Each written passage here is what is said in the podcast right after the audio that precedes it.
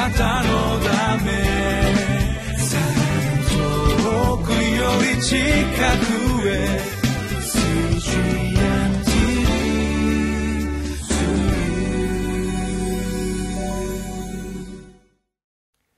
皆さんこんにちは。3月3日日曜日リビングライフの時間です。私は日本キリスト教団ベテル清水教会の井上です。御言葉は人生の土台です。今日もご一緒に聖書の御言葉を黙想してまいりましょう。御言葉を心に留めるとき揺るがない人生となります。聖書箇所はヘブル人への手紙2章1節から9節です。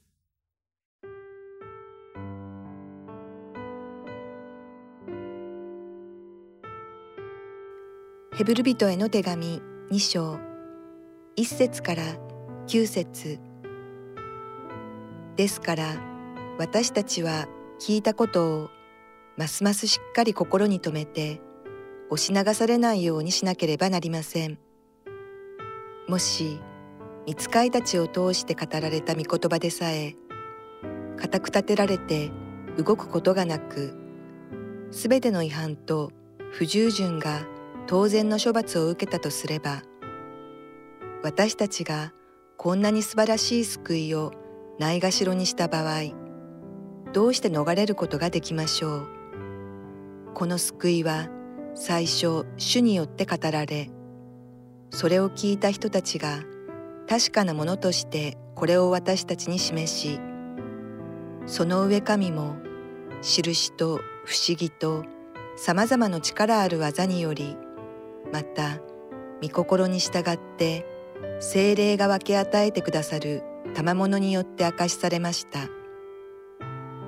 神は私たちが今話している後のよう見つかいたちに従わせることはなさらなかったのです。むしろある箇所である人がこう明かししています。人間が何者だというのでこれを御心に留められるのでしょう。人の子が何者だというのでこれを顧みられるのでしょう。あなたは彼を見つかいよりもしばらくの間低いものとし彼に栄光と誉れの冠を与え万物をその足の下に従わせられました。万物を彼に従わせた時神は彼に従わないものを何一つ残されなかったのです。それなのに今でもなお私たちはすべてのものが人間に従わせられているのを見てはいません。ただ見つかいよりもしばらくの間低くされた方であるイエスのことは見ています。イエスは死の苦しみのゆえに栄光と誉れの冠をお受けになりました。その死は神の恵みによってすべての人のために味わわれたものです今日もヘブル人への手紙を黙想していきます今日は2章の一節からですから私たちは聞いたことをますますしっかり心に留めて押し流されないようにしなければなりません。押し流されないように今日心に留めたい御言葉です。当時、教会は暴風の中を漂う船のようでした。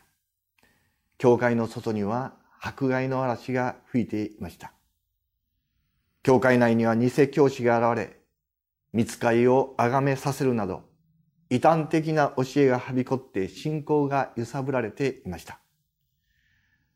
建物は土台、基礎が命です。砂上の楼閣という言葉があるように、見かけがどんな立派な建物であっても、土台、基礎、基盤が軟弱であれば危険です。私たちの人生も同じです。私たちの人生を支える土台は心であります。心が命です。聖書には何を守るよりも自分の心を守れ、そこに命の源はあると教えています。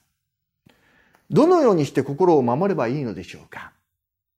心の支え、心の土台となるものは何でしょうか？それは主と主の言葉です。主と主の言葉が私たちの心を守り、心の支えとなります。まさに、主と主の言葉は私たちの心を支える土台であり、基礎です。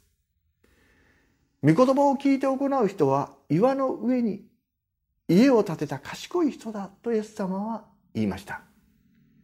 御言葉をしっかりと心に留めると人生が安定していきます。押し流されないように今日心に留めたいと思います。自分は大丈夫だっていう過信は禁物であります。自分は流されないと高をくくっていると足元を救われます。ペテロは、今夜鶏が鳴く前あなたは三度私を知らないと言いますと言われました。自分は大丈夫だと思っていました。たとえご一緒に死ななければならないとしても私はあなたを知らないなどと決しては申しません。と短歌を切りました。これは他の弟子たちも同じであったと書かれています。まさか自分が主を裏切、主から離れ、逃げ出すとは思っていませんでした。しかし、イエス様は何もかもご存知でした。だから、ゲッセマの外で彼らの信仰がなくならないようにと祈り、あらかじめ彼らに伝えていました。ペテロはこの後主の言葉を思い出して激しく泣きました。それは主の言葉が心に留まっていて思い出したのです。主と主の言葉が彼の信仰を守りました。私たちの信仰を支えるのは主と主の言葉、また主が取りなしてくださる祈りであります。私たちの信仰は弱く、脆く、流されることがあるからであります。しかし、主と主の言葉がある限り、主が取りなしてくださっている限り、私たちは守られ、支えられる。3節4節に、私たちがこんなに素晴らしい救いをないがしろにした場合、どうして逃れることができましょう？この救いは最初主によって語られ、それを聞いた人たちが確かなものとしてこれを私たちに示し、その上神も印と不思議と様々の力ある技により、また、御心に従って精霊が分け与えてくださる賜物によって明かしされました。まあ、これは使徒の働きの中の内容でもあります。こんなに素晴らしい救いをないがしろにし、今日二つ目に心に留めたい言葉であります。初代教会の人々は救いの素晴らしさを味わいました。あの人の働きを見ると素晴らしいことが起こっています。神様は印と不思議と様々な力ある技を持って弟子たちに示し、福音は広がっていきました。どんなに素晴らしい見業を体験し、喜びに満たされたとしても、人間の感情は冷めやしく、時間が経つと恵みを忘れてしまうことがあります。彼らはキリストの恵みによって救われました。しかし、その救いの恵みをないがしろにしてしまった。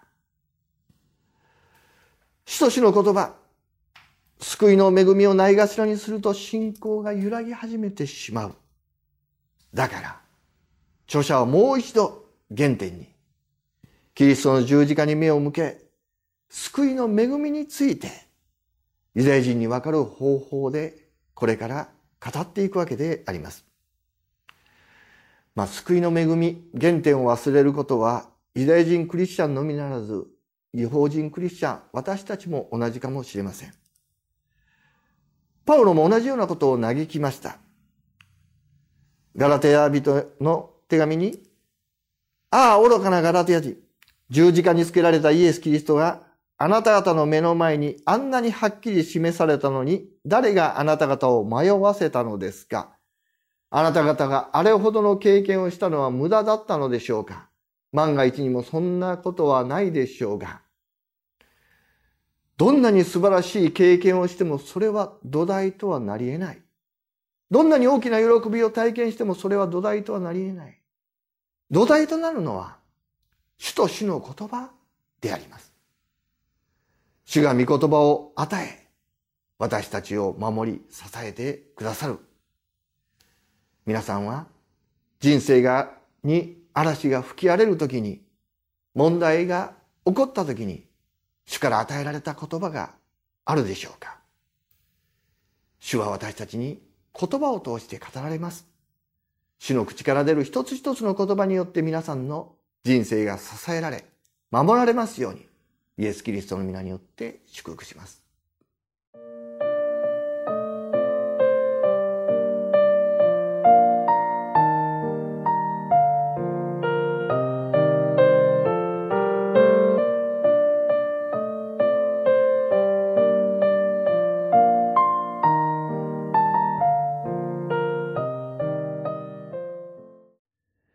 私も牧師として歩みながらも嵐に遭遇し流されそうになったことがあります。そんな時、いつも私を支えてくれる御言葉があります。主が与えてくれた御言葉。それは創世紀28章15節の御言葉です。新教大聖書でお読みします。見よ私はあなたと共にいる。あなたがどこへ行っても私はあなたを守り、必ずこの土地に連れ帰る。私はあなたに約束したことを果たすまで決して見捨てない。この御言葉が私の人生の支えとなっています。皆さんも、主と主の言葉に守られ、支えられ、揺るぎない人生を歩むものでありますように、皆によって祝福します。お祈りします。愛する天のお父様、私たちの人生には時には嵐が起こり揺らいでしまうことがあります。しかしそんな時に私たちを支えるのは主と主の言葉であります。どうか主の言葉をしっかり心に留めて嵐に耐え抜くことができるように私たちを支えてください。イエス・キリストの皆によって祈ります。アーメン。あなたのため 우리 치카구에